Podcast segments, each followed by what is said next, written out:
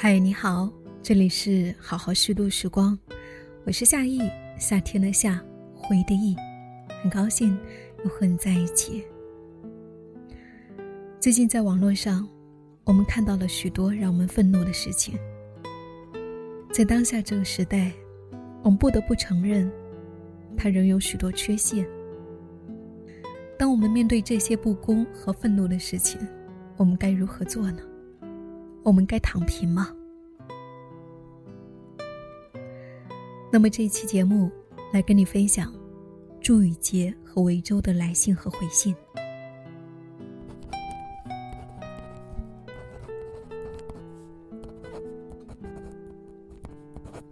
维州老师，你好啊！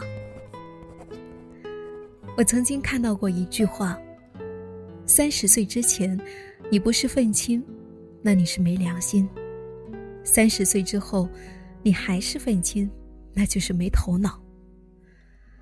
那我完蛋了，因为恰恰相反，过了三十岁，我非但没有变得泰然平和，反而更加愤青了。我觉得可以愤怒的事情太多了，每天打开新闻。都有很正当的理由去生气。昨天丈夫砍死要求离婚的妻子，今天幼儿园女童遭受老师的性侵，后天高考生被冒名顶替。在我看来，不生气才有问题。那么多危险和不公，像是一种隐患，随时可以蔓延到任何一个无权无势的人身上。对受害者同情之余，我感受到不安和恐惧。不少二性事件得到网友们的关注，在网上掀起舆论波澜以后，很快得到了相关部门的摄入，有了说法和交代。我看到了舆论的力量，看到我们的微薄之力如星星之火也能燎原。但这里面也有一个风险，那就是缺乏全面的、权威性的报道。我们作为一个普通人，很难看到事件的全貌。越来越多的调查记者离开原先的岗位，网上有人指出，全国只剩下两百多名的调查记者。相比社会上发生的事件，这个数字凤毛麟角。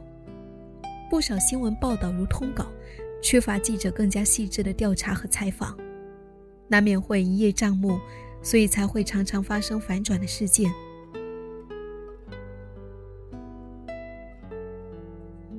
最近我在思考，为什么三十岁以后自己更加愤怒了？十年前，我觉得自己还有能力做些什么的时候，偏偏兴趣特别多，关注的范围广泛，注意力用在各个地方，公共议题只分得一小杯羹，而大部分时间都觉得跟自己似乎没有什么关系，加上自己觉悟也没有三十岁之后高。很容易沉溺在自我情绪中，白白浪费掉很多精力和体力。另外，过去的传统媒体威力强大，调查记者们赴汤蹈火，总会给我们一个交代。个人无需在网上过分扮演媒体人的角色。人过了三十岁，更接触现实了，生活变得很具体，公共性话题。一下子离自己很近，比如说生育政策的改变、离婚冷静期、老人不会使用二维码之类的事情。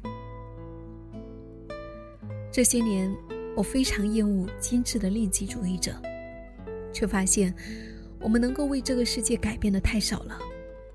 如果说语言也是一种能力，我认为在网上为弱势发声也是一种抗争。抗争得到关注，可以解决受害者的燃眉之急，但其中也有不少的隐患，因为我们并不能够看清真相。除此之外，每次发生也会连带被泼污水，遭受许多谩骂。我常常对一些人怀有期待，希望他们在世界面前可以挺身而出。我总会期待看到维州老师的观点。看你帮我们梳理、评论、分析，让事件不再孤立，不再只是一个事件，而是可以成为我们共同的经验，让我们更加好的理解自己所处的世界。文艺复兴时期有了“大艺术家”这个名词，把艺术家的地位抬上新的高度。在我心目中，谁可以算得上是大艺术家呢？一定不是那些只关心自己、只关心美、只关心自己作品价格和受欢迎程度的艺术家。毕加索的《格尔尼卡》用自己的艺术语言表达民族所遭受的苦难，把危机普遍化，让个人经验连接上其他的苦难。诗人聂鲁达也是用自己充满艺术力量的语言，书写自己民族的集体命运。这些人，都不是关心自己作品价格的人，而是关心作品背后的价值。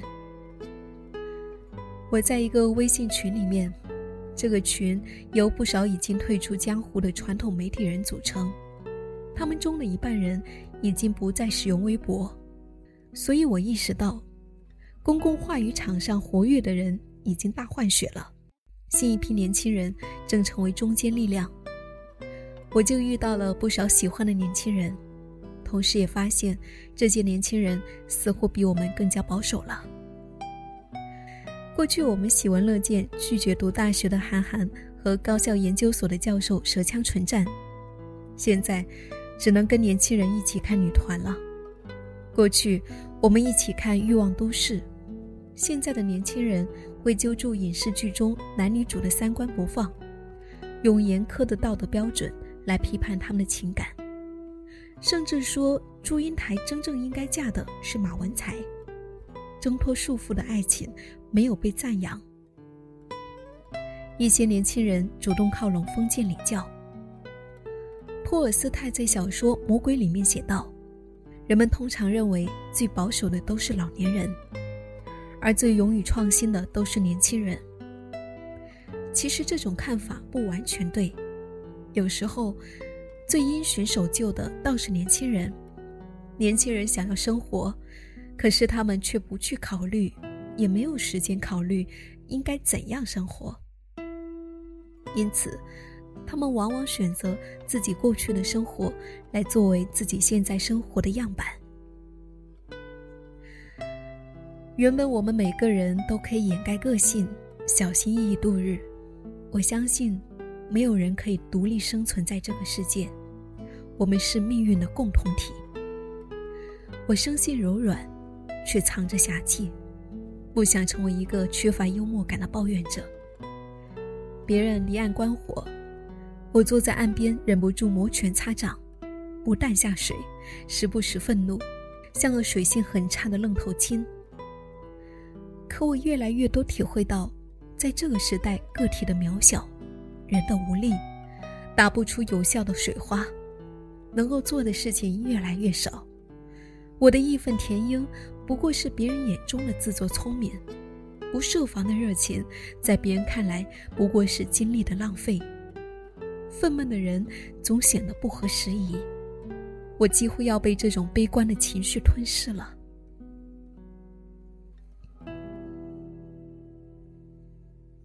愤怒。不同于生气，愤怒是对当下的质疑。保持愤怒是我抵制麻木和涣散的方式。也许我是一个没有安全感的人，危机意识很强，总觉得世界上发生的事情迟早会渗透到每个人的生活里去，让的生活溃烂。为了对抗这种溃烂，我只好咬牙切齿，信誓旦旦。原来是胆怯。让我变得勇敢。你觉得这届年轻人应该躺平吗？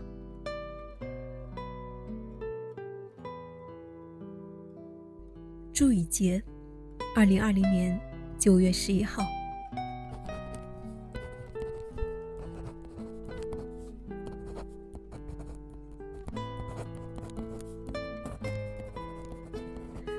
雨杰好。毫无疑问，我不认为年轻人应该躺平，但是我也能够理解你所说的这种困惑和无力感，因为我自己这些年也感同身受。这说到底，都是因为横亘在我们面前的一个坚硬的现实。在信息浪潮下，我们可能是对中国和世界看得最清楚的一代，也本能的感觉到好像有哪里不对劲，但是却找不到一个支点来撬动这个世界。这显然有别于更早年那些高歌猛进的乐观精神。当时，即便不是人人都感觉在希望的田野上，至少全国上下都在埋头赚钱，深信只要抓住机会，日子总会一天天好起来。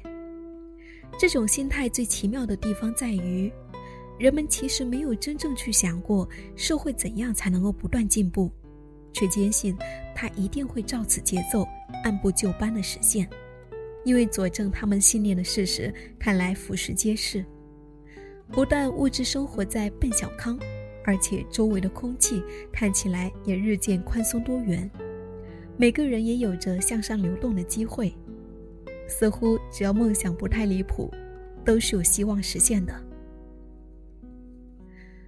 近些年来，这样的乐观情绪正在消失。很多人，尤其是年轻的一代，已经不再相信这个不断改善的进程将一直下去。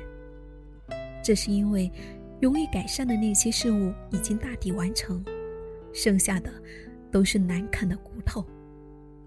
中国的发展太快了，有些权力意识对年轻人而言已属天经地义，他们却震惊地发现身边的一些人。仿佛和他们相隔着一百年的时间差。何况网络的普及与发达，又让人们看到了社会更多、更复杂的面相。有时候，哪怕是一点小小的改变，都需要反复的博弈。所谓触动利益，比触动灵魂还难。当下的种种分歧。或许都可以看作是人们对这一现实所做出的不同反应。有些人认同，有些人也许未必认同。当认为它完全不可改变，只能认清现实，而随之可能是钻营、妥协，也可能完全撤回到自己的私人生活中。最终，只剩下少数人还不肯放弃希望。我就是这少数人之一。所以，也有朋友说，很惊讶我竟然还能够保持乐观。我之所以还能够谨慎乐观，是因为我相信，中国社会已经发生了某种结构性的变化，使得真正的倒退变得不可能。事实上，即便是那些看起来很像是回归的行为，也是全新的社会现象。当然。我也承认，新未必就是好，毕竟它也带来新的问题。前一阵子，我看到戴锦华在访谈中说，他第一次放弃了与年轻人沟通，因为彼此之间已经出现巨大的裂痕。现在的年轻人个体性太强，以至于在他们的世界里容不下对他的感知，这的确是一个问题。如果一切都以自己的感受为准，那么这样一个极端个人主义的社会，可能在给个人带来自由的同时，又会带来苦闷。对于原子化的个体来说，公共生活究竟有什么意义呢？甚至，它是可能的吗？确实，并不是所有人都会关心公共生活的。尽管在古希腊罗马社会，这被看作是每个公民的本分，以至于英语里的“白痴”的词源本意就是不参与公共事务的私人。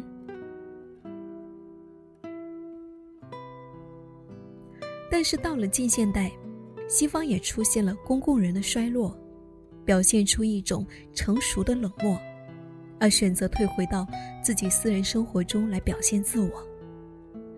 在中国社会，这个问题的争议就更多了。因为边户齐民的社会，原本就缺乏那种公共人的传统，那是直到十九世纪末才被通商口岸的公共空间和国家危机共同孕育出来的。中国的第一代现代知识分子，几乎从一开始就面临着如何在其间安身立命的窘境。江涛用“公寓里的塔”来标志一九二零年代新时代的两难。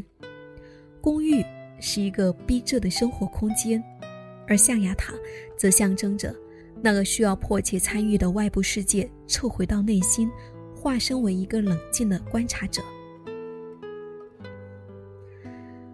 一百年过去了，这个问题又在新的现实中出现了。从某种意义上来说，在近现代的中国，现实一直是一个压得我们喘不过气来的外部存在，是房间里的大象，以至于你想不关心现实也不可得，并不是你觉得太累，只想独善其身就好了。事实是。有时候，即便你只想自己的事情自己做主，你都会发现身不由己，仿佛触动了那头大象的命门。就此而言，并不是应不应该关心公共生活的问题，而是他迟早会逼你直视。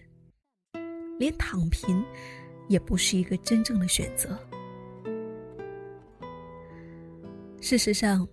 就我的本性而言，如果可能，我更乐于去追求个人在知性上的愉悦。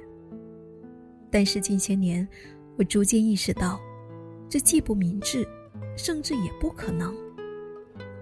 说不明智，是因为，在一个边界模糊、主客互参的时代，这丧失的不仅是现实关怀，还有很多激发自我的机会。说不可能。则是因为，这种隐遁自足的内心宁静，如今恰恰只有在个人权利等公共问题已得到基本解决的情况下才有可能。在我们的现实中，如果不是乌托邦，则需要强大的自我欺骗能力。所以，我们为何要介入现实呢？因为我们的不介入，其实也是在介入。只不过是以放弃的方式来介入。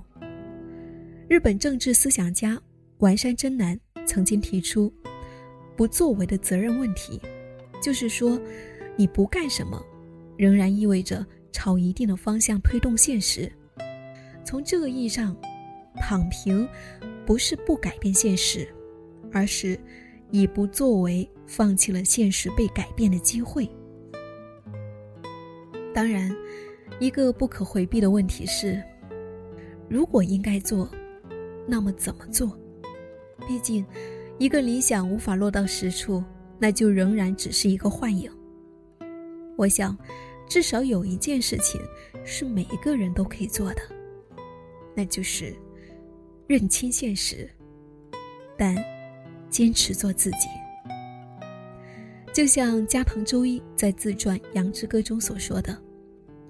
在一个外部力量强大到足以对内心造成压迫的时代，你也可以保持内在的精神生活，做一只虽然温顺，但绝不随波逐流的羊。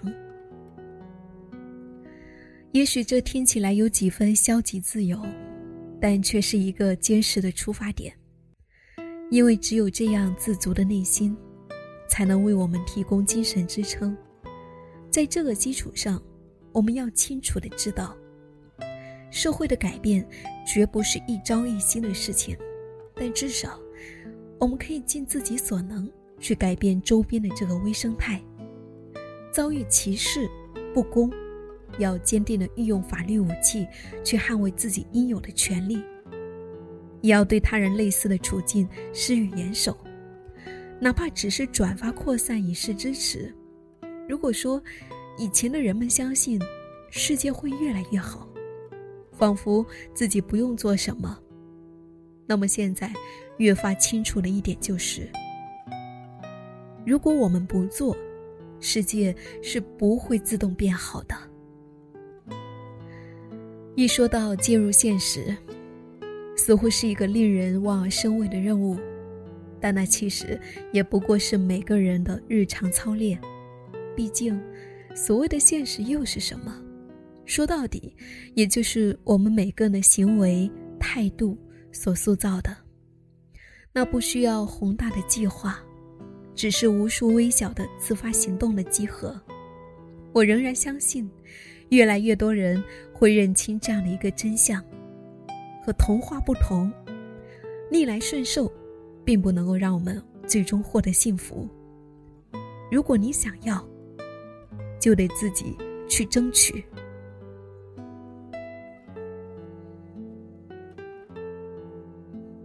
维州，二零二零年十月五日。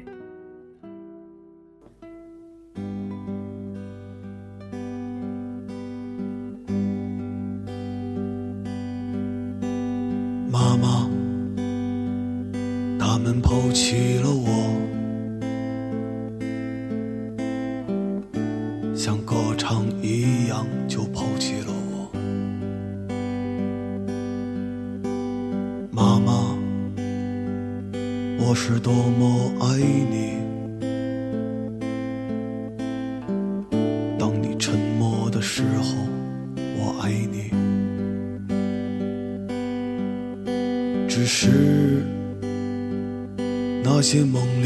情绪，在睡不着的时候折磨着我。我那早已死去的父亲，在没有星星的夜晚看着你。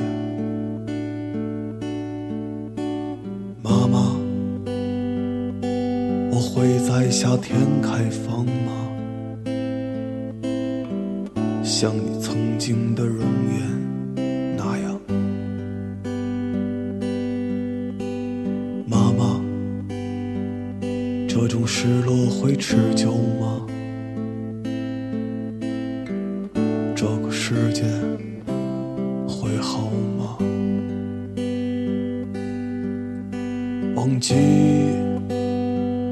一些隐秘的委屈，在回头观望的时候迷失了自己。我的正在老去的身体，从某一天开始就在渐渐失去。妈妈，我爱你